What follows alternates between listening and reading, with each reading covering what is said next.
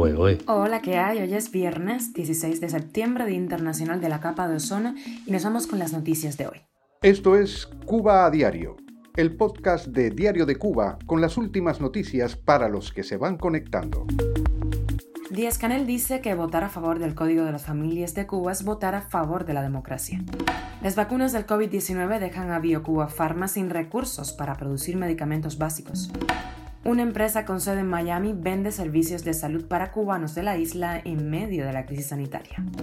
El exdeportista cubano Abel Sarmientos, campeón mundial de voleibol, ahora repara zapatos y custodia una farmacia. Esto es Cuba a Diario, el podcast noticioso de Diario de Cuba.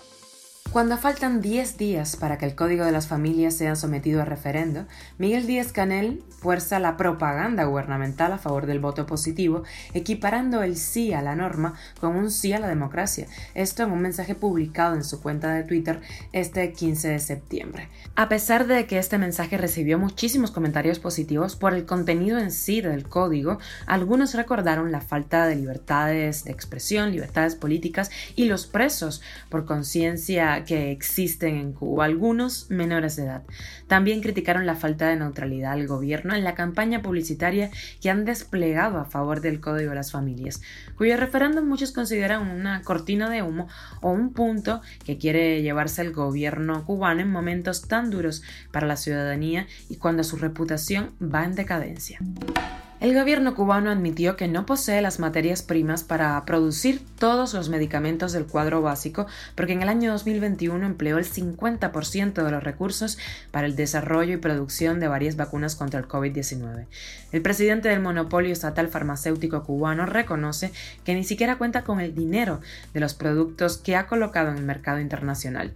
Comentó que en estos momentos no se cuenta con la materia prima y materiales para producir lo que representa el 94% de las faltas, la otra causa, aunque en menor medida, son las paradas en las plantas de producción por roturas o mantenimiento. Cuba a diario. Y una empresa llamada Oros Intel Care Solutions, fundada en 2019 en Miami, puso a disposición de los cubanos residentes en Cuba una serie de ofertas de salud en medio de la crisis sanitaria que vive la población en la isla, los cuales deben ser pagados por sus familiares residentes en el exterior.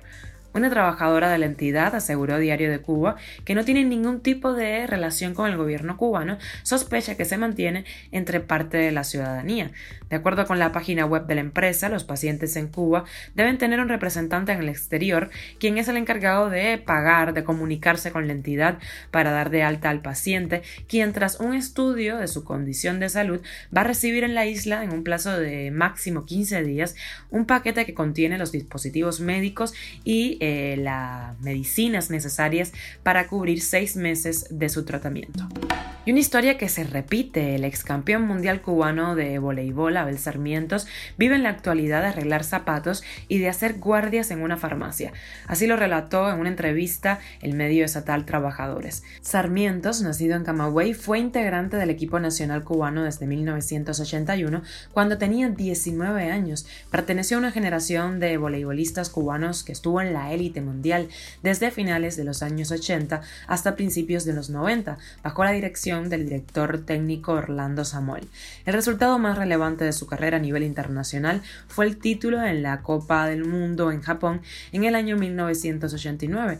A este suma varios subtítulos en la desaparecida ya Liga Mundial de Voleibol. Sarmientos dice que lo han dejado en el olvido, que nadie ha ido a preguntarle cuál es su situación. También desmintió lo que se dice sobre él que se ha dado al alcohol. El caso de Sarmientos no es único. El propio diario Trabajadores publicó la historia del ex eh, velocista cubano Osvaldo Lara, medallista en Juegos Panamericanos y Juegos Centroamericanos y del Caribe y actualmente olvidado.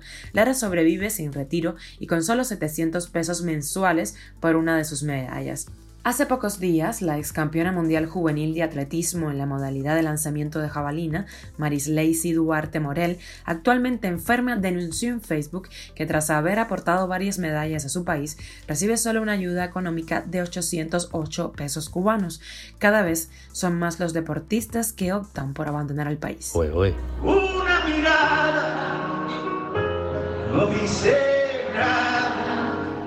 Ayer el cantante cubano Carlos Varela se presentó en la Sala Galileo Galilei en Madrid en un concierto que tuvieron que añadir a su gira por la demanda de la única presentación que tenían prevista para hoy viernes en ese mismo lugar. Varela pasó por Barcelona, donde también fue un éxito total su presentación, sold out, y estará también en Valencia y en Suiza próximamente. La sala Galileo Galilei estaba llena, abarrotada de cubanos. Alguna bandera de Cuba con la frase Patria y Vida ondeó durante parte del concierto. Varela se subió al escenario junto a su banda de toda la vida, con la que grabó el disco como Los Peces. Son los que han estado con él a lo largo de muchísimos años, y esa complicidad del camino recorrido se notó en acción cuando Varela, por ejemplo, empezaba cantando con una nota y el resto lo seguía como si fuera pan de cada día. El cantante, vestido de negro, como es habitual en él, cantó las canciones de siempre y las que llegaron de últimas, pero se han apoderado de la mente de las personas, como la Feria de los Tontos con Sweet Lizzy Project. Escuchamos ese pedacito.